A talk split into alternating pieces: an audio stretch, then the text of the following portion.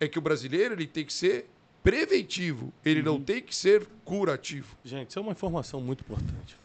Né? E, E, que porque isso. para E porque outras ele, áreas da vida. é isso que eu ia falar. Ele tá levando para a área do- dos medicamentos, saúde, mas para a vida toda. Para você não surtar emocionalmente, você tem que prevenir. Para você não surtar financeiramente, você tem que prevenir. Em todas as áreas da vida. Família, tem que prevenir. Remediar é tem que tá pior. sempre cuidando, né, no sentido de prever. Tomando o remédio certo. E eu brinco e falo assim, que prevenir é o melhor remédio.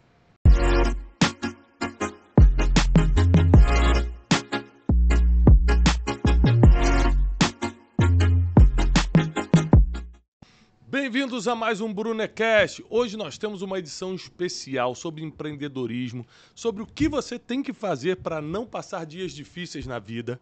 Dá para remediar algumas coisas? Ah, hoje você vai aprender a como remediar para não sofrer em certas áreas da vida. Não só na financeira, profissional, mas também na saúde. Nós estamos recebendo aqui um dos maiores empreendedores do Brasil, João Adib. João, que honra te receber aqui. Como é que você está? Obrigado. Eu estou ótimo, muito obrigado. Prazer incrível poder estar aqui hoje. Contar um pouco sobre a minha história, o se- o setor farmacêutico, tirar algumas crenças aí. Ótimo. E o brasileiro está precisando muito entender isso. né? O que a gente estava conversando nos bastidores aqui já abriu minha mente. Agora, o que acontece é o seguinte: é, eu, eu falei, João, pode deixar que eu vou deixar a vaguinha do carro separada aqui na frente do prédio para você. Aí ele falou: não, eu, chego por cima. Eu já posei de helicóptero aqui. né? Aí é, é outra coisa. A gente daqui a uns cinco Outro anos. patamar. Ô, ô, É, ô, Wesley. Não, aí eu vou te explicar o porquê que chama Fly Now. É, aí, ó, é. Já começou a entender agora. Wesley, cadê o Wesley? Você pode cotar, por favor, um helicóptero pra gente? Que eu também não quero ficar por baixo. Esse aí é o tá bom? famoso, é o safadão. Esse é o. Esse é, esse é o safadão. É, é, até O isso. Wesley, o Wesley é abençoadão. É, esse é abençoadão. No final você vai cantar pra gente. E- e- agora, o, o, o Adib, é, obrigado pelo privilégio. Você acabou de completar 50 anos. Isso. Né? E, ou seja, você é muito novo porque já, já conquistou, já ajudou no Brasil. Você foi eleito uma das 500 pessoas mais influentes de toda a América Latina pela Bloomberg. É o atual presidente e CEO do grupo CIMED, né? E eu quero explicar que você explique primeiro o seguinte, ó. Como uma pessoa se torna bem-sucedida? A gente sabe que você começou ajudando seu pai, então você deve ter tido um exemplo, você deve ter tido um guia. Mas muita gente que está escutando a gente nem conheceu o pai. Lógico. Muita gente não teve a oportunidade do primeiro emprego. Então, tirando a parte óbvia que o, o seu pai te direcionou em algumas coisas, o que você acha que uma pessoa que está começando do zero hoje precisa fazer para chegar no nível de sucesso? E quando eu digo sucesso, não estou dizendo do helicóptero, do avião. Lógico. Eu estou falando de como você ajuda as pessoas no Brasil. Esse é o maior sucesso. É você ser referência. É a pessoa te acompanhar lá no Instagram e falar: caramba, isso me inspira. Eu, eu quero ser assim. Você ajuda na saúde com, com o seu trabalho, você ajuda na saúde com o que posta também. Então, como você. é, a- o que você aconselharia essas pessoas que estão nos escutando hoje, mas estão começando do zero? Eu acho que a primeira coisa é a pessoa tem que ter foco, a pessoa tem que ter atitude e a pessoa tem que acreditar. Eu acho que o nosso país é um país que tem muito espaço ainda para quem procura o seu nicho. Eu falo que nós somos um país onde a gente tem uma população gigante, mais de 200 milhões de habitantes. Então, ou você tem um consumo em massa ou você tem um consumo em nicho. E eu acho que as, Opa. as maiores pessoas... Gravem isso. Peraí, peraí, deixa eu fazer. Ou você tem um consumo em massa, ou você tem um consumo em nicho. Pessoal, grava isso, porque às vezes o cara solta um ouro e a gente não pega, né? Tem coisa que a gente tem que nichar e tem coisa que é para massa. Todo mundo. Né? Porque é para todo mundo. Muito bom. E quando a gente fala que a gente vive num país que a, a diferença da classe social é muito grande, então o produto específico para massa é um e o para nicho é outro. E quando a gente fala em nicho, de massa, é alto volume, é escala. Uhum, E aí o jogo é outro. uhum. Então, eu tive a oportunidade de nascer numa família de empreendedores do setor farmacêutico. Então, comecei a trabalhar muito cedo, comecei a trabalhar com 15 anos, porque eu não gostava de estudar. Uhum. Aí meu pai um dia olhou para mim e falou assim, ô moleque, ou você trabalha ou você estuda. Aí eu falei, eu quero trabalhar. Mas na verdade aquele trabalhar era para dar um migué para a escola, né? Era o tradicional miguezão. Aham, aham. E aí eu, pra eu acabar de me ferrar, sabe o que meu pai me fez? Me botou para fazer um curso técnico de contabilidade com 15 anos. Ei. Então você imagina, o cara que não queria estudar vai para o curso técnico de contabilidade, Contabilidade. né, da Álvares Penteado, lá na Rua da Glória, lá no centro de São Paulo. Uhum. E ali foi onde realmente eu comecei a identificar meu dom por números. Eu sou um cara que gosta de ver números. Ah, eu sou um Ou seja, cara valeu a que- pena. É, foi ali que eu comecei a aprender conta, cara. Foi ali que eu comecei a aprender conta. Então, essa história, quando a gente fala que hoje eu tenho 50 anos e eu olho para trás, eu comecei a trabalhar com 15 anos, então eu tenho 35 anos de setor farmacêutico. Num setor que a nossa indústria brasileira ainda ela não é uma indústria centenária. Uhum. Olha que engraçado, as primeiras famílias de fabricantes de medicamento no Brasil são oriundos do ano, dos anos 40. Ó. E por incrível que pareça, a minha família já está na quarta geração de um setor que não tem 100 anos. Caramba. Todo mundo casou cedo, todo mundo teve filho cedo, todos os filhos começaram a trabalhar dentro do negócio. Então você fala de avô, de pai, eu e meu filho agora. Engraçado, né? Muito. E, e- e você- o que você está falando bate muito com uma coisa que eu ensino, que é a importância da gente ser referência para a próxima geração, né? O meu filho ele vai, vai fazer mais ou menos o que eu faço. Talvez não profissionalmente, mas se eu sou um cara que acorda cedo e vai trabalhar, Exemplo. ele modela isso, né? Um o exemplo. exemplo é muito importante. exemplo. Tá aí a prova. E aí são, e são gatilhos, né? Nesse, nesse momento onde meu pai falou para mim, você vai trabalhar, e ele viu que. Bom, mas pra ele trabalhar, não adianta ele chegar lá e, olha, ele é filho do dono, ele vai, vai abrir o portão. O que, que ele tem que ter de pelo menos um pouco de dom para ele se identificar?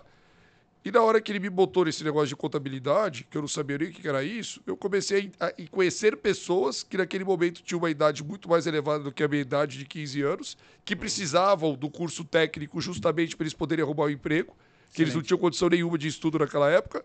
E ali eu amadureci muito rápido. Comecei a trabalhar numa expedição de uma indústria, uma pequena indústria que tinha naquela época, se tivesse, tinha muito funcionário, tinha Mas 20. sempre com seu pai ou você teve outras? Sempre com meu pai e Tá, com a minha mãe. tá. Eu nasci no negócio com meu pai e com a minha mãe.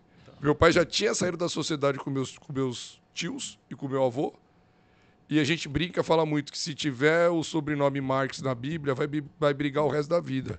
Que a família brigou de todos os momentos possíveis e impossíveis. E por incrível que pareça, eu e minha irmã não fomos contaminados em briga. Ó, Isso é ótimo. A gente não foi, a gente não entrou nesse, nessa confusão, porque você falou um negócio muito certo do filho hoje, né? É, se você chegar em casa todo dia reclamar do teu trabalho reclamar dos teus sócios, automaticamente o teu filho que te ama, ele vai afastar do teu negócio.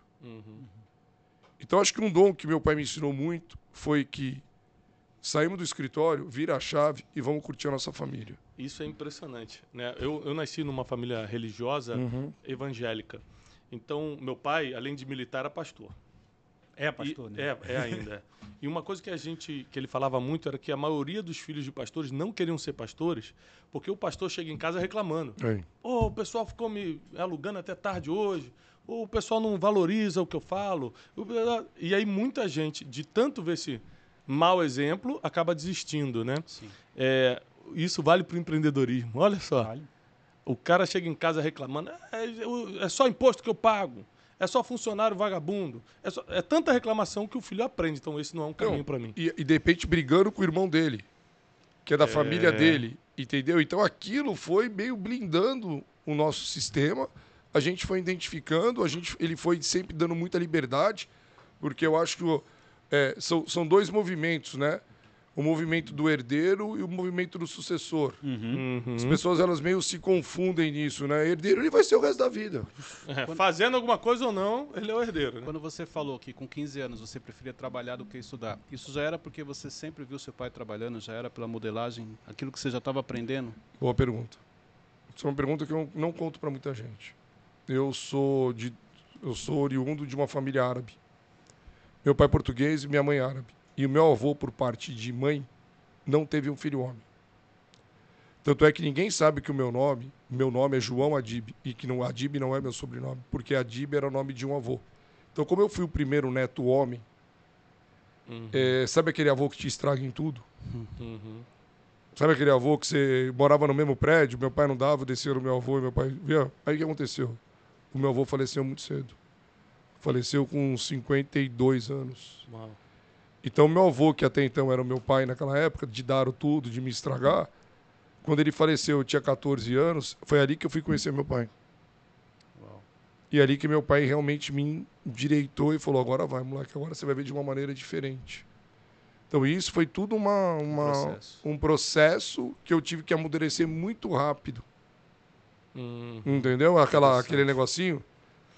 Você sabe que o que você está falando, muita gente está assistindo a- gente agora, imagina o seguinte: quem nasce numa família, vamos usar a expressão rica, porque Uhum. você não precisa nem ser rico de verdade. O, o brasileiro vê você com carro bom, que não sei o que vai é rico, né? É. A gente acha o seguinte, né, as pessoas em geral. Ah, ele é rico, então não tem problema. Pô. Mas na verdade a gente sabe que problemas emocionais, espirituais ou qualquer coisa desse tipo não tem nada a ver com dinheiro. Então às vezes você cresce dentro de uma família rica, mas com algumas alguns complexos, alguns complexos de Sim. rejeição. Pô, mas por que o, o meu pai ama mais um do que o outro? Complexo de inferioridade. Mas eu tenho tudo, é. Mas só que a minha irmã, meu irmão, meu tio, meu primo também tem mais. Então, é, na sua opinião, você que é um cara hoje, é, eu não sei nem se, se usa a palavra bilionário ou, ou- Eu sou um vereador. É, É, vamos deixar bem claro. muito Eu sou- Realizado, o cara é, É, realizado. É, eu sou um vereador. Peraí, você tá ah, entendendo? deixa eu, deixa eu, eu sei, eu sei diferenciar o milionário pro bilionário. Aham, Eu vou te fazer uma pergunta. No seu avião, você anda em pé ou tem que ficar abaixado? Eu ando de pé. Ah, então é bilionário. É, por favor, é bilionário. Aí não tem jeito. Não tem Não, jeito. tem mais uma também que é legal, que eu falo pra todo mundo.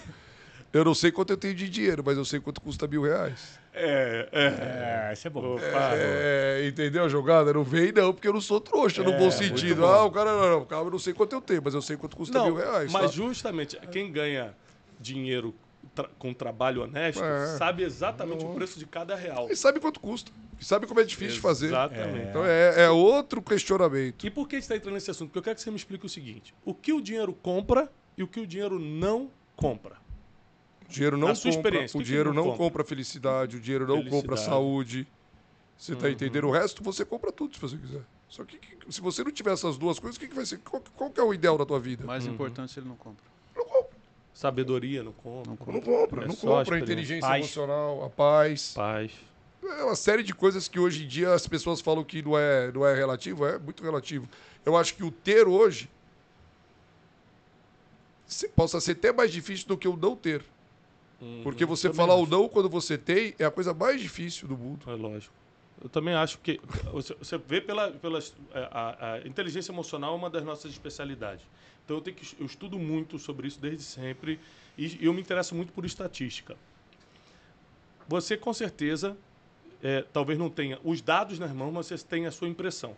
Você acha que tem mais depressão dentro da favela ou dentro dos condomínios de luxo?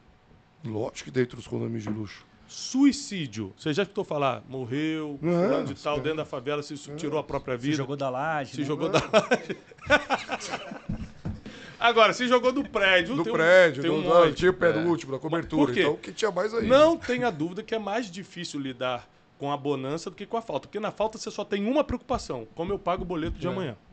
Na bonança, você já tem todos os boletos pagos e ainda assim tem um vazio, ainda tem uma coisa e Eu tal. acho que você tem aquela expectativa, você não tem dinheiro, você acha que quando você tiver dinheiro você vai ser feliz. E quando É. ele chega, não tem nada a ver, é o que você falou, dinheiro não compra Não felicidade. compra. Não- muito pelo contrário, ele afasta até as pessoas. É. Aí, aí, é, esse é o assunto para daqui a pouco. Já vou entrar lá. Daqui a pouco a gente vai entrar na, na inveja, num monte de coisa aqui. Agora, já que a gente está falando de dinheiro, me explica uma coisa. O, qual é a melhor coisa que o dinheiro pode comprar? O que, que você acha? Viagem, liberdade, tempo? O que, que você acha que É, então é a melhor coisa que o né, dinheiro cara? faz é, é, é, é engraçado, assim. Vou te, dar, vou te contar um pouco de uma história para você poder entender de onde vem os nossos princípios. É, meu pai sempre falou uma coisa para mim que eu- aquilo me provocava muito. A diferença de você ser um rico empresário de um empresário rico. O brasileiro é daquela cultura que ele, ele tem um negócio, certo? Aí ele começou a ganhar dinheiro no negócio dele. Aí ele começa a olhar o negócio dos outros. Ele começa a abrir as frentes. Pô, eu tô ganhando dinheiro 10 aqui, eu vou gastar 3 aqui, 4 ali, 5 ali. E o negócio que trouxe o negócio dele, ele não aplica. Hum. Ou ele pega o dinheiro do lucro, compra o imóvel para fazer aluguel, ou ele compra o, o negócio da. Ele não investe no próprio negócio dele. Então, uma das coisas que me trouxe a felicidade, acho que o momento que a empresa cresceu, foi justamente essa cultura que meu pai falou assim: olha, tudo que você ganhar, vamos reinvestir no nosso negócio, que aquilo que, fa... que aquilo que a gente sabe fazer, é aquilo que a gente vai conseguir avançar. Muito Então eu bom. nunca, eu Dica nunca, de eu nunca, Não. eu nunca desfoquei. Tá Dica de ouro, dica de É, ouro. é, eu não sou o cara, porque o cara chega na hora que ele vê, ah, o João, é tudo ão, né? Avião, relógio, carrão, João, é tudo ão, né? Mas não dá, meu. Tipo, ah, pega. Não, Cinquentão. tem que então, é tudo ão. Eu brinco e falo assim, quando você vira o ão é completamente diferente. E aí, aonde está o jogo? O jogo é reinvestir o dinheiro que você ganha dentro do teu próprio negócio. Exato. Aí você vai avançando. É, Ó, isso aí é uma dica de ouro, sabe por quê? É, muita gente começa a ganhar um dinheirinho na vida e já se perde. Ou se não se perde emocionalmente, se perde na hora de, de investir ou reinvestir. É isso, vou comprar um terreninho, eu vou, vou, vou arriscar na bolsa, eu vou Não que seja errado, mas o seu negócio é o que traz mais recursos para você, é o, é o seu. E às vezes é a sua alegria da sua vida. Que não tem nada de errado, o É. teu negócio é a alegria da sua vida, né? É, E, e a gente fala um negócio, Thiago, assim, uma coisa muito legal dentro da nossa empresa, que eu, eu consegui transformar essa, essa nossa cultura. Eu falo muito em prosperidade. Eu acho que a gente pode ter a palavra mais bonita do mundo, pode falar um monte de coisa, só que se meu, eu posso falar de coração, se o dinheirinho não vem pra conta dos caras, cara, ó. Não dá, tá? Concordo. Então o cara trabalha comigo faz 10 anos. O que, que ele é? Ele é gerente. Quanto ele ganha? Ah, ele ganha seus 10 pau. Cara, esse cara tá atrapalhando a gente. uhum. Porque se há 10 anos atrás eu era a 36 farmacêutica do Brasil e ele tá no cargo de gerente e hoje eu sou a terceira, alguma coisa errada tem com esse cara. Ele não te acompanhou no crescimento. Exatamente. Então eu sou um cara que eu levo para os meus funcionários muita prosperidade. Uhum. Muito. Muito. É, você vai ganhar, mas também você vai trabalhar muito. Isso. Porque eu, isso, né? eu trabalho muito. Você, você chegou aqui e falou o que para mim a hora que eu cheguei aqui? Ô, João, chego aqui seis horas e vou embora tal. A hora que termina. Então, esse povo tá aqui, todo mundo aqui, ó. Não quero te ferrar, tô falando o seguinte. Mas se esses caras não crescerem com você, pode trocar todo mundo Não, já aqui, tem uns velho. três aqui que eu vou mandar embora. O Wesley, o Wesley vai mandar segunda-feira. É, mas, mas, mas não é mais isso, isso que traz nada, energia. Fica ali. É isso que traz energia, é isso que vai Motivação, contaminar a Rapaz do motivação. Instagram, que não postou nada, né? Também vai embora. Vou E mandar como, embora. e como eu fui criado na área comercial, a área comercial é aquela área onde eu falo que. O que é até um borjão simples, mas que eu falo. O que, que faz uma empresa sair da crise? O que, que faz uma empresa sair da crise? O que é? O sonho do vendedor. Vamos ser de coração falar negócio. Por quê? Porque o vendedor é aquele cara que ele não tem limite. Quanto mais vende, mais ganha. Sim. Como eu sou um cara que eu fui criado em vendas, a minha empresa virou uma máquina de vendas. Uhum. Hoje, o maior produto da empresa hoje é a cota. Você chega lá na portaria da Cibed, o porteiro sabe qual é a cota do mês. É verdade, por incrível que pareça. Por quê? Porque é uma coisa que está acesa. Acesa. Nós temos que bater a meta, nós temos que chegar, nós vamos fazer. Só que isso vai gerar uma prosperidade. E na hora que gera prosperidade, É, acabou. é compartilhado. Acabou. Porque na hora que a família entende o pertencimento que a empresa está levando para ele, a família adotou a empresa. Pô, por que, que meu pai trabalha de sábado? Porque meu pai está ganhando mais de sábado. E em cima disso eu tenho várias histórias de empreendedorismo que eu transformei o setor hoje que você não tem noção. Por exemplo, eu trabalho com autônomo. O autônomo tem 13 terceiro? Não. O autônomo tem férias? O autônomo tem vale de... Tem nada? Tem. Eu vou te perguntar, e o autônomo tem plano de carreira? Não, necessariamente. É, tem RH para fazer, para falar para ele que ele vai nascer aqui e vai ali? Que- Ele, o que, que ele tem? Ele não tem nada, velho. Dependendo da situação que ele está dentro da empresa, ele tem a pasta, um setor, tem que sair para vender. A meta. Não, aí normalmente ele começa a ganhar mais que o gerente. O que, que o gerente faz? Quando o cara ganha mais que ele, corta o setor do cara, Começa a Começa a perseguir. começa a perceber porque ele se vê, mas peraí, tá tudo errado. Pô, se o cara tá ganhando mais e tá dentro do propósito nosso, vamos aprender com o cara. É isso. Não vamos cortar o cara. Que cultura é essa? Então, já que você está falando disso, vamos entrar agora nesse aspecto emocional negativo. Como é que é lidar com perseguição, com inveja, traições empresariais, gente que quer. Isso a vida toda é, aparece em alguma medida, em algumas. né, de, de alguma forma na nossa E vida. também um ponto, você nunca sabe, ou, ou se é que você sabe, se aquela pessoa está se aproximando de você porque ela gostou da sua conversa, da sua história, ou se ela tem algum interesse por trás. Como é que é lidar com esse tipo Então, eu acho que com 50 anos eu aprendi. Então vamos lá, Isso ensina, foi- ensina pra gente. Isso foi o que a vida me fez. Hoje, eu só, eu só ando com gente do bem. Eu consigo automaticamente tirar as pessoas, porque eu sou um cara muito de energia. Se eu chego É aqui. feeling, feeling. É, se eu chego aqui e a energia tá baixa, eu, eu ia estar com moral baixa. Uhum. Por que, que eu tô assim? Porque eu vi que aqui dentro dessa sala tem energia alta, Uhum. tem pessoas do bem, tem trabalhadores. Uma coisa atrai a outra. Não são todos. É, apesar do tem- É, Wesley mas, tá aqui, né? mas, é, mas o Wesley, Wesley ali, é o Wesley vai cantar depois do final. Ele vai dar os pulos dele, relaxa. É diminutivo, é, é Wesley diminutivo. É. não Pode ser o safadão, safadinho. né? Mas Nós vamos lançar aqui alguma coisa. Ó, não fui eu que Olha, falei, hein, já, Wesley? vamos, já vamos transformar isso num produto. Aí, ó. E daqui a Pega pouco lá a gente tá mulher. vendendo show, estamos fazendo podcast, estamos fazendo YouTube, se vira ali. É, é, é, isso é Desculpa as verdade. brincadeiras, Não, mas... mas é isso. Não, mas você tava bom. falando que você sente a energia. Eu sinto energia, se então se você falar que eu não errei, que não chegou pessoas do mal perto de mim, óbvio que chega. Só que hoje eu não me encosta, não dá, não, não vai. Você não se permite ficar muito É, perto. e eu consegui passar esse aprendizado para meus filhos, Ótimo. consegui passar esse aprendizado para os meus funcionários. Eu acho que a gente tem uma coisa assim muito de, de fé. Eu falo dos valores da nossa empresa, por mais que está escrito lá, é a fé. A gente tem muita fé. Já vamos chegar lá. Você já ficou noite sem dormir por causa de problema? Como é que você lida com problema difícil? Ah, eu tenho a história do fechamento, é o tradicional fechamento. Cara, quem trabalha com vendas é impressionante quando falta chegar os dois dias de manhã e você não bateu a cota, Faz você não sabe o que milagre. fazer. Faz milagre, você tá entendendo? Então, normalmente, eu tenho a insônia do- da última semana do fechamento. E o interessante nisso que ele falou é porque imagine você no último dia, o fechamento, aquela adrenalina, no outro dia começa tudo zero. Zero. Você começa uma nova caminhada. Então eu falo, eu falo, eu brinco e falo para todo mundo assim, né? Que até um dia eu conversando muito com o Renan e com o Bernardinho, que a gente teve um time de vôlei que foi a atual base da seleção brasileira hoje, projeto que nasceu do zero. Ele fala, falava assim para mim, ele falou, João, é, o problema é que quando você trabalha no alto rendimento, a vitória ela faz parte de um projeto. Você comemora muito pouco a vitória.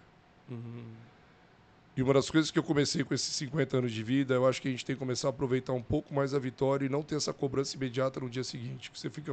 Você comemora. a De... É incrível. A gente comemora a derrota e não comemora a vitória. É, a gente sente a derrota demais, né? Não, Qualquer a gente derrota. comemora. A gente comemora. Porque você fica batendo até não aguenta mais. Sim. O que, que a dia já perdeu, velho? É. Não, foi. foi Verdade. é, foi E aí a vitória, E a vitória foi o que você acabou de. É, e a vitória foi o que você acabou de falar agora. No dia seguinte já Começou tá do matando o cara, já tá fazendo isso e tal. Então, Verdade. Foi o que eu aprendi anos atrás, quando eu comecei a, a- a ganhar uma certa notoriedade na internet. é, eu comecei a ter as primeiras experiências com haters. Aqueles caras que entram porradaria. e começam a te criticar e te julgar e tal. E aí aquilo mexia muito comigo e eu ficava 10, 15 minutos programando uma resposta pro cara. E aí um dia, um- a minha esposa chegou para mim e falou assim, Tiago, você viu os comentários na sua última foto das pessoas contando depoimento de transformação, uma mulher que estava em depressão e saiu ouvindo um vídeo seu, a mulher que leu seu livro, o marido que leu seu livro voltou para casa, tinha abandonado os filhos. Falei, vi, ela falou, engraçado. Com as pessoas que ficaram 10 minutos escrevendo um depoimento, você não perdeu 10 minutos respondendo. Hater que botou um palavrão, você vai ficar 10 minutos? Coisa negativa. Rapaz, como é que pode? Aquilo virou uma chave na minha mente. Gatilho.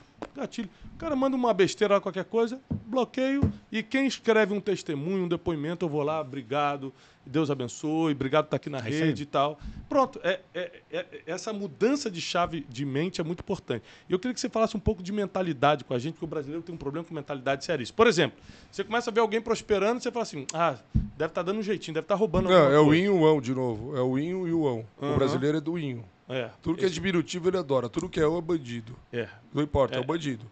O cara deu certo, ele é bandido.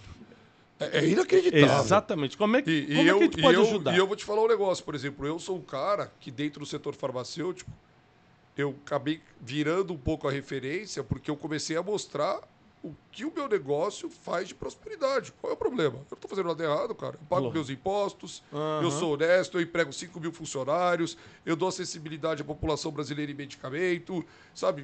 O que, que eu não posso mostrar? Uhum, O que, que eu estou fazendo de errado? uhum. Mas eu, eu tive um preconceito gigante perante a todos os meus concorrentes. E o incrível que pareça, depois que passou esse preconceito, muitas pessoas de outros ramos e do próprios ramos que são filhos, da, filhos de 40, 50 anos, hein? Olha o problema. Olha o problema. De falar, cara, você, é- você você fez de uma maneira que meu pai nunca fez. Como que você conseguiu fazer isso? Sabe, qual foi a. Nada, não fiz nada, eu sempre fui desse jeito. Simplesmente acho que a, interi- a- a- eu falo que assim, a internet ela pode te dar a notoriedade. Mas tem uma diferença muito grande entre a notoriedade e a autoridade. Ah, sim. Sim. O brasileiro, ele é da notoriedade. Isso. Não é isso? Só que aonde está o jogo? O jogo está na autoridade. Puta, eu conheço o João. Por que, que você conhece o João? Não é porque ele tem o avião, que ele tem o relojão, que ele vem de helicóptero, não. Porque eu entendi o que ele faz. Ele acorda todo dia cedo. E não para de fazer mesmo já tendo. Ou seja, já podia estar aposentado. Por que continua fazendo? Porque o propósito é maior do que simplesmente a ambição de ter mais. Cara, você quer um propósito mais bonito do que eu faço? É. Que eu estou dando acesso Isso. de medicamento à população brasileira num país de pobre, velho. Uhum, Eu sou o João do Brasil profundo. Eu não sou o João aqui da Faria Lima. uhum. Eu não sou o João aqui do Alphaville. Eu sou o João lá da Zona Leste, da- de Cutia, de Franco da Rocha, de Caeiras, de Taipas. Você tá entendendo? Eu fui criado ali. E ali eu sei onde está o B.O. E quando você sai desse eixo Rio-São Paulo e você vai para esse Brasil Aham. profundo, você chega em farmácia hoje que o povo não tem dinheiro para tomar uma colher de xarope. Não é para comprar um vidro. É uma colher de xarope. E quando eu consigo transformar isso em produto. Entendeu o tamanho da escala que eu tô chegando? É, e agora a gente vai entrar num assunto que. Que eu go- Entendeu? Porque o meu medicamento, vou te falar de coração, não tem classe social. Eu não fabrico remédio para rico, para pobre. Eu fabrico para todo mundo. Qual a diferença do meu remédio para ser rico e é pobre? Nada. É efeito, o efeito é igual. Uhum, Que blá blá blá é esse? uhum, Aí vem a polêmica do genérico, né? Aham. Que ninguém quer falar, né? Ah, fala de genérico. Ah, tal, tal. Porque de uma hora para outra, tudo, a palavra falsificado virou genérico. Não é? Essa Wesley- xícara aqui é genérica da, da- do cara lá da Wesley loja. é genérico do. É, o Wesley é o genérico do. do- do- E aí existe uma cultura gigante da gente transformar o genérico numa outra coisa. Peraí. Indústria farmacêutica é o jogo. Genérico é uma sigla. Então vamos. Só que eu vou, eu vou meio. né? É, eu vou meio numa, numa banda meio. que eu fujo da rota. Porque o médico não propaga o genérico. uhum. Por que, que ele não propaga? Que todo medicamento de marca ele é intercambiável. É por lei ele pode ser feito a troca. Então, um produto que custava 400 reais, que era o Xarelto agora durante o Covid, quebrou patente. Sabe por quanto eu lancei? Por 120. Entendeu? A, a- a cadeia, o ganha-ganha da cadeia toda? Claro. Só que a gente mora onde? O nosso país tem muito dinheiro, né? Não. De novo, volta para massa. É. Quanto mais compra, mais vende, mais produz. É uma cadeia. Agora, é, me explica uma coisa. Quando se trata de medicamento e saúde em geral, tem gente que morre pela pobreza, porque não tem como ter acesso, mas muita gente morre pela ignorância. Aham. Não sabia que era assim, não sabia que era aquele remédio, não sabia que. Daniel foi repórter do, do jornalista do Globo há muitos anos, é, e é meu irmão de sangue, ele, e trabalhou muito tempo, e ele trabalhou num- numa época numa, numa parte da saúde. Lembra uma Aham. época que você viajava? Sim, sim. Trabalhava onde? Né? No Jornal Globo, Jornal lá no Rio. Globo. Eu cobri o setor de saúde pública e privada.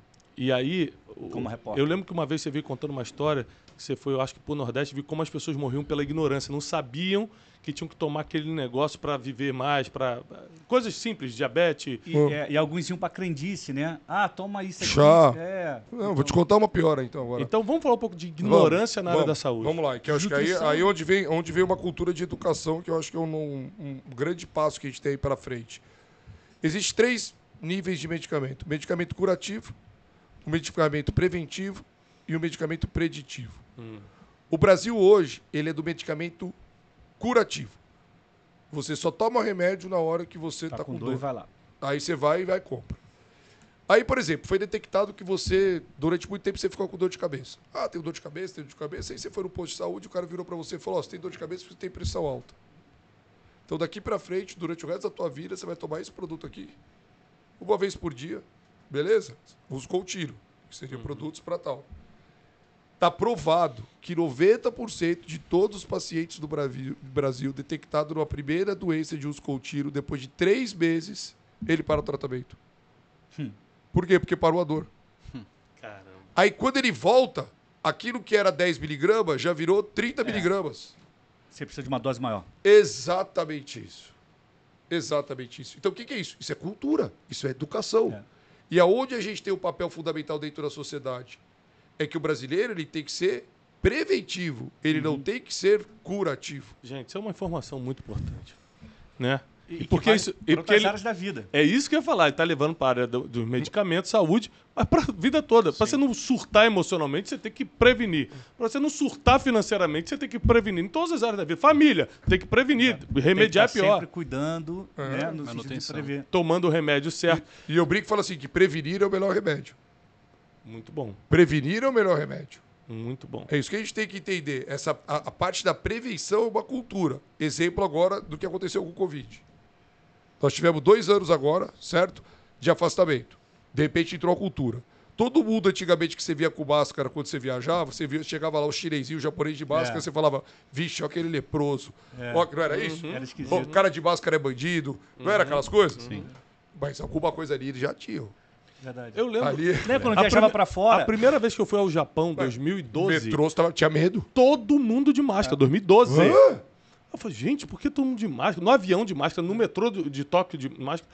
O, o, o, o oriental já tinha essa cultura Aglomeração. se prevenindo. É, aglomeração. Europa, Você entrava no museu, só, só os orientais usavam máscara. E não Aí tinha você- problema nenhum, mas aí- eles já sabiam. do- Aí você todo ferrado lá, gripado, tossindo igual o porco. é, é isso aí. Passando vírus na sala todo toda, não era isso. isso? Aquela coisa, beleza. Aí vem a pandemia. Aí, de repente, todo mundo de máscara. Entende pra que que serve, né? Olha lá a prevenção. Todo mundo passando álcool gel. Porque a gente adora passar a mão na boca. No não é? olho, coça o No olho. olho, piriri, parará. Aí o que, que aconteceu? Veio a palavra imunidade. Não veio? Uhum. Então, pra gente não ficar doente, o que a gente tem que tomar?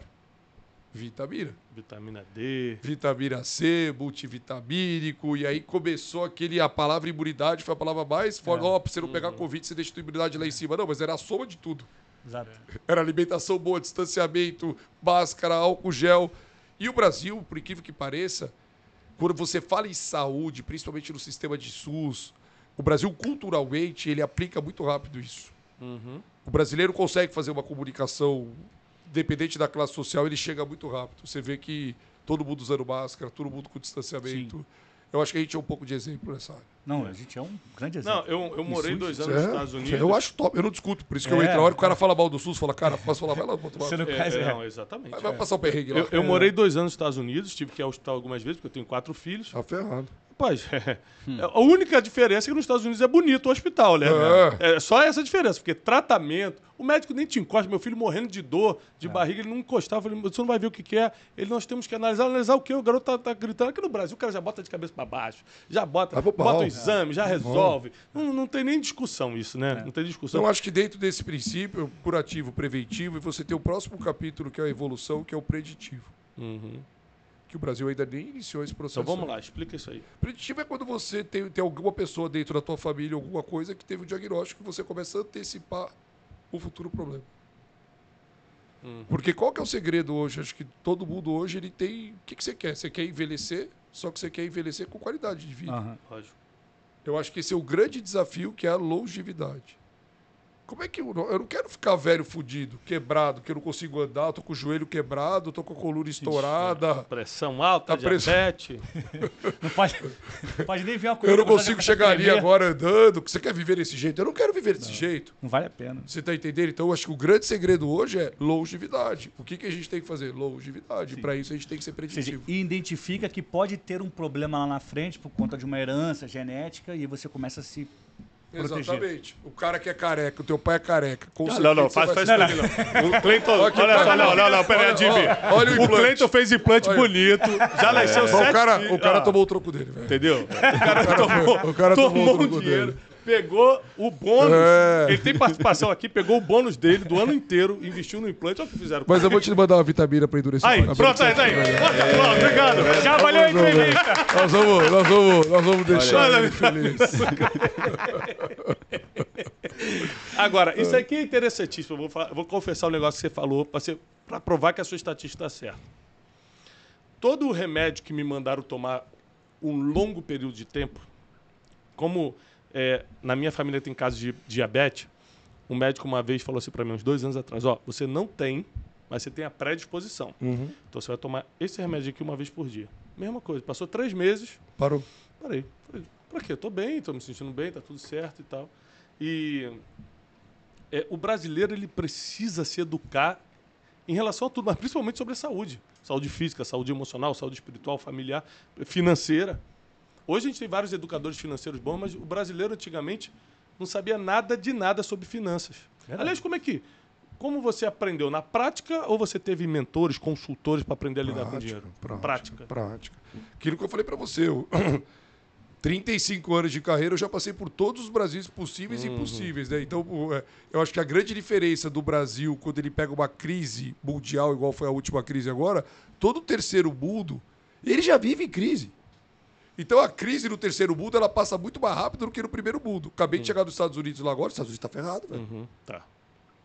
A gente está reclamando aqui, a Até coisa gasolina dobrou. mercado tá difícil. Não, acabou. Sim. Por quê? Porque eles não convivem nessa, nessa guerra inflacionária, nessa guerra de cultura. É tudo muito bem estabelecido. Uhum. Então, quando a gente fala nessa crença de finanças, eu fui um cara que fui educado a viver num país de inflação. A gente tem a memória tão curta, É. tão curta, que foi a primeira vez da vida durante o Covid que a gente teve um país com 2% de juros, não foi isso? Aí eu vou te contar o que aconteceu. 2% de juros, cara? O cara que vivia com 3, com 4 ao mês. Opa. E aí começou as farmácias dos centros fecharem. Olha isso. Olha como é que é a vida. População concentrada aqui no Alphaville, certo? Então a loja aqui da, da- daqui da, da rua vendia, porque todo mundo trabalhando e tal. De repente o escritório fechou. O que, que aconteceu com aquela loja? A loja despencou o faturamento. E aí a população foi para onde? Foi para o bairro, não foi? Sim. E o cara que é o varejo independente hoje, ele não consegue fazer uma administração financeira. Ele compra o caixinha dele. Ele vai administrando o caixinha dele. O que, que eu fiz nessa época? Todo mundo tirando prazo, eu dei um ano de prazo. Dois cem de juros. Com isso eu avancei. Entendeu a mentalidade da- da- do campo na hora de uma estratégia rápida? Aham. Aí você avança. Na hora que você avança, você vai tomando prateleira. Aí na hora que você toma prateleira, Você velho, fez diferente que- dos outros, né? todo mundo aproveita. Ah, agora corta, agora tira, olha o risco. Eu falei, não, agora arrisca. Muito Porque o juros estava barato, o dinheiro estava barato. Como é que. Como você aconselharia as pessoas terem essa mentalidade mais aberta? Elas têm que fazer o quê? Ler um livro? Elas têm que andar com pessoas que pensam assim? Então, isso é outra coisa também que eu achei que essa, esse movimento que vocês fizeram, com esse negócio desses. Os influenciadores, os embaixadores. Eu acho que as, a- as pessoas elas conseguem ter informação muito rápida hoje. Hoje você não precisa ir para a escola para pegar informação. É. Hoje você tem vários canais hoje. Se Sim. você quiser ouvir o podcast, igual a gente está fazendo aqui agora, Tá aprendendo. tá aprendendo insights rápidos, né? Eu tô no ônibus hoje, eu quero ouvir, eu boto lá, eu ouço, puta, eu peguei esse gatilho para mim. Agora eu quero ver o cara como é que ele faz uma conta, eu peguei esse. Então eu acho que a gente está vivendo um novo ensinamento. Eu acho que tem muito espaço ainda. Tem muito espaço dentro dessa área. É, É, e é é- área é, que é uma área de educação, Uma né? educação complementar, né? Não é formal e ela chega preenchendo espaços. É, é, exatamente isso, exatamente isso. Eu acho que tem, tem muita oportunidade. É, Adib, vamos falar um pouco agora de família e fé. É, a fé, ela é uma coisa até independente da religião, né? Porque tem gente que não é religiosa, mas tem fé em Deus, tem fé no futuro e tal. E tem gente que tem fé e também segue um caminho religioso. E geralmente quem se apega à fé valoriza bastante a família, geralmente. Como é que. Qual foi a importância da fé? Eu vi que você é um, é um cara de fé, é um cara que segue é um caminho de luz. Como, como você interpreta a importância da fé nos negócios e a importância da família na- na- na mesma coisa, nos negócios? Porque tem gente que não tem para onde voltar, né? Uhum. Por exemplo, o cara acabou de uma grande vitória na empresa e o cara não tem uma casa para voltar para celebrar de verdade. Ele tem que sempre ficar de bar em bar com os amigos para tentar celebrar alguma coisa. Qu- Qual foi a importância e qual a importância disso na, na, na prática, na sua vida? Fé e família. Então, vamos lá. Eu. A mulher mais importante da minha vida foi minha mãe. E durante 13 anos, minha mãe operou 33 vezes. Faz a conta que a cada quatro meses a gente estava no hospital. Então, minha mãe teve um. Ela foi detectada um câncer com 40 anos de idade e ela viveu até os 52 anos de idade. E aquilo ali, eu- minha mãe sempre foi uma pessoa muito religiosa, onde ela tinha muita fé, muita crença. E ela conseguiu ter uma sobrevida que estava em três, em três meses para 12 anos. Então acho que a fé, por tudo isso que aconteceu, ela foi entrando dentro do nosso, da nossa vida, do nosso cotidiano. Eu posso não ir numa igreja hoje, eu sou católico, eu posso não ir na igreja, mas eu peço. Internamente eu peço. E eu sempre tento trazer isso para o meu meio, para minha família. O meu filho pequeno é super religioso, ele reza todo dia à noite. É, meio, é engraçado Eu vi isso. você orando Pai Nosso com ele. Não, é engraçado, mas não é uma coisa assim, é, é- foi acontecendo. Sabe aquelas coisas que vieram acontecendo? Toda vez que a gente viaja, a gente gosta de comprar uma medalhinha, dá para as pessoas que têm. Então é, é- O Padre Fábio falou uma coisa muito importante para mim, né? Que a, é, a igreja ela fala muito sobre a comunhão, né?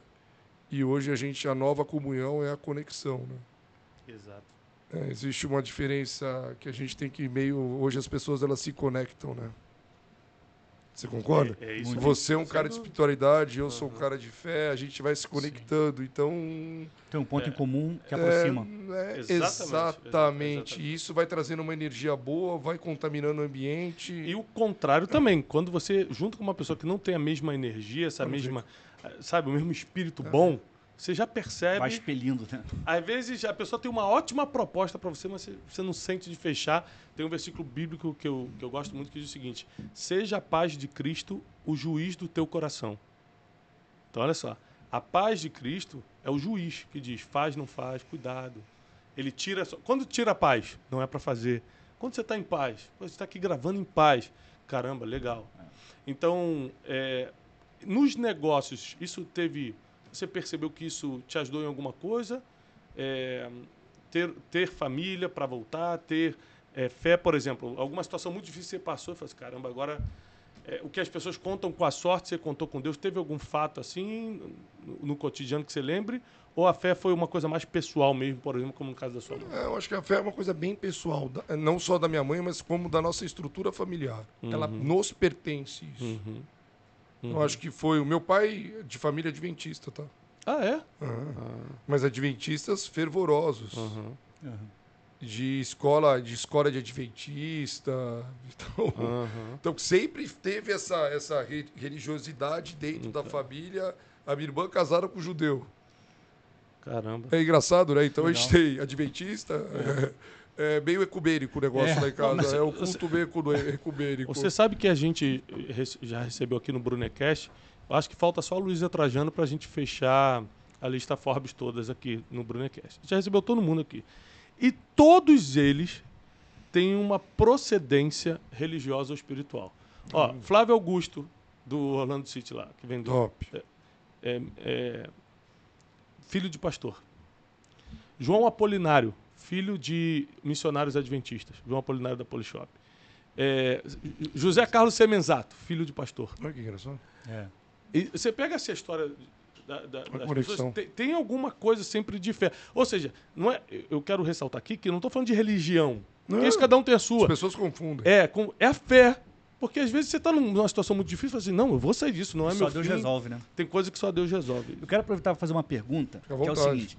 Nosso pai, ele sempre falou algumas frases, ele fala até hoje, que ficaram marcadas. Uma delas, por exemplo, é: vocês têm que se preocupar onde vocês vão passar a eternidade. Para chamar nossa atenção sobre a nossa conduta, a nossa fé. Uma outra era, ele falava assim: nunca descubra o seu irmão na frente de ninguém. Além de Tiago, nós temos mais um irmão, Marcos. Então, o descobrir é o seguinte: se o Tiago, sei lá, acontecesse alguma coisa com Tá ele, brigando eu e você eu não aqui. poderia contar pra ninguém alguma coisa de ruim que aconteceu com o Thiago, porque eu estaria descobrindo o meu irmão na frente dos outros. Eu queria saber se você tem algum ensinamento, alguma frase que você está sempre falando para os seus filhos. A primeira coisa que eu falo para meus filhos é a verdade. Eu acho que sou um cara que, para mim, a verdade ela tá acima de qualquer outra coisa. Eu também ensino, exatamente. É, eu falo muito que a verdade, acho que são duas coisas que é o princípio da gente, né? A verdade e a humildade. Eu detesto falta de educação, cara. Eu sei brincar, eu, entendeu? Então a humildade, a falta de educação, elas têm que ser desconectadas. Uhum. E a verdade é um dos princípios hoje que mais traz o valor para a pessoa. Tudo que você fala com verdade, você cria um ambiente completamente diferente. Cara, eu- eu- é o meu principal valor. É, o nosso valor aqui. verdade, É verdade. Verdade. É verdade. Eu sempre falo o seguinte: errou qualquer coisa. Se você falar verdade pra mim, eu ensino isso pros meus Não, filhos e isso ensino aqui. Errou, vambora. Tá resolvido. Vambora. A gente vai resolver. Mas não mente, Agora, né? se tiver mentira, não tem como, porque a É- mentira, diferente índole. de outros erros, você decidiu. É índole. Tem, tem erro que você comete que foi coisa. que foi aqueles acidentes do caminho. Mas a mentira você teve que pensar, poxa. É, foi uma que criar. decisão. Você teve que criar a história. entendeu? Uma decisão. É, ou seja, é índole, isso que você É falou. índole, é o caráter. é índole. É, É índole. É o cara que rouba, é o cara que mente. Tudo bem, tem o perdão, tem o Você perdão. planeja o mal, né? É, mas você fez de novo. Uhum. Mas você fez É, de novo. reincidência. João, o que você precisa enxergar em uma pessoa para você considerar ela uma pessoa bem-sucedida? Na sua percepção. Boa pergunta. O que, que eu preciso enxergar numa É, pessoa? você olhar para alguém e falar assim, poxa, essa pessoa é uma pessoa bem-sucedida. Eu acho que é atitude. Eu sou um cara hoje que eu adoro as pessoas que têm atitude pra ficar do meu lado. É, você pode até errar, mas faça. Aquelas pessoas que sabe aquela pessoa que fica em cima do telhado, puta, será que eu vou? Será que eu não vou? É, ele tá falando, mas eu tenho certeza que ele tá errado. Não importa se eu sou o patrão. Se eu, se eu tô errado, me explica por que eu tô errado. Tem uma coisa muito legal que meu pai ensinou pra mim que você perguntou. Eu acabei não te respondendo, mas é, uma, é uma- um belo do ensinamento. Que eu guardo isso para o resto da minha vida e eu uso isso muito dentro da minha empresa, até na minha sociedade. É, o não vale mais do que quanto você tem. Não é revelador. Se a minha irmã, que é minha sócia, ela vira e fala pra mim não. Se ela tá falando não, porque ela, tem, ela quer o bem de mim. Uhum. Eu que tenho que ter o poder do convencimento. Ah, não, é não, mas eu, tenho, eu sou maior, eu mando, eu faço. Uhum. Quebrou o vínculo. Então, isso foi um ensinamento que meu pai me deixou bem Bom. claro, que não importa se você tem 90%, 80%, Se é da tua família, do teu sangue, o teu sócio, o não tem que prevalecer numa sociedade. Não o poder. Interessante. cara. A Muito sociedade, ela soma. a sociedade ela não divide. E, E você toda vai- vez que uma pessoa falar pra você não, você reflete. Isso vale muito pro casamento também, né? Ô, tá louco? É. Porque às vezes você fala assim, a, a sua mulher não quer que você faça uma coisa, você usa aquela covardia. Não, mas quem paga sou eu. Não, mas não sei o quê. E pá.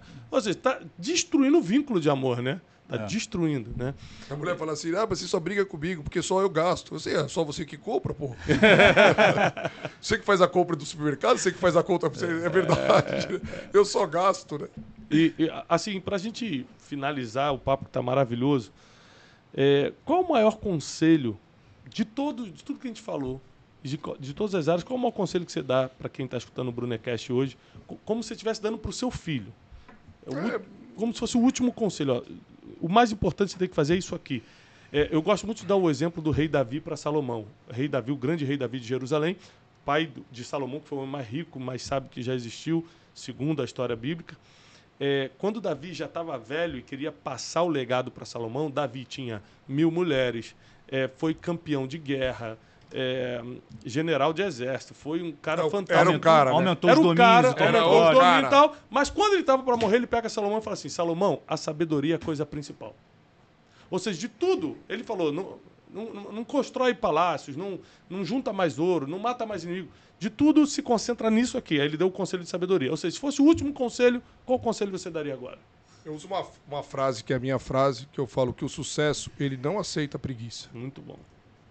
É uma frase curta, rápida. O que é preguiça? É, explica.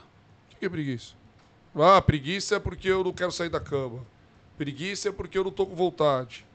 Ah, preguiça é porque, sabe, ah, sei, eu não vou lá pegar um copo d'água. Cara, é uma palavra que não combina com sucesso, meu. Uhum. Não vai. Verdade. E, e você vai ver nas pessoas que têm sucesso hoje, são as pessoas que elas abdicam da preguiça. Claro, sim. Então vai falar, são, tanto, são coisas tão simples e práticas. Começa a usar.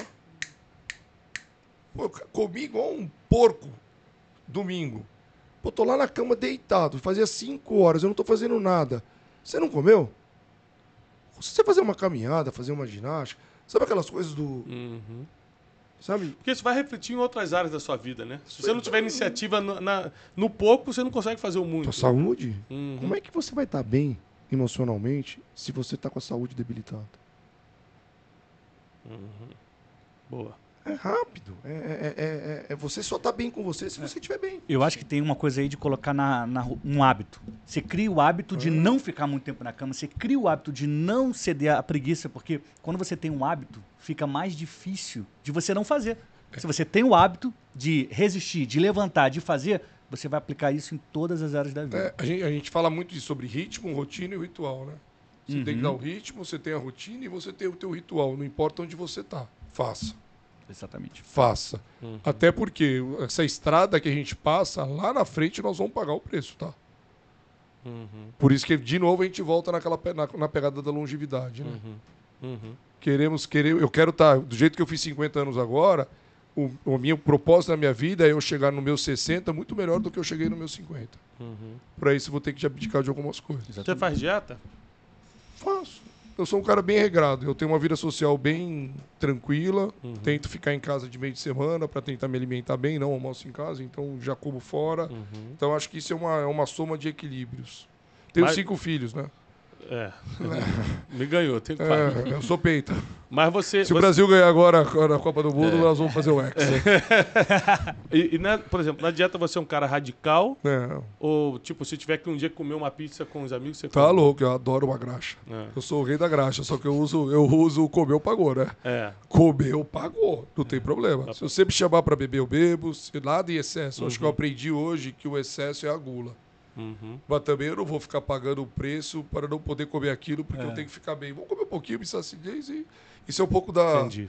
Eu falo muito, com, eu falo muito com o primo, né? Que o primo tá nessa fase do efeito sanfona, né? Ele É. vai e vai, ele Isso. vai e vai. Lá tá magrinho, tá É, magrinho. é, vamos ver quanto tempo vai durar a sanfona, né? Daqui É. pra tudo que é radical, a gente chega no extremismo. Então tudo isso é um hábito de vida. Vamos com calma. Estilo de vida, também gosto muito disso. É, o estilo de vida, estilo de vida. Estilo de vida.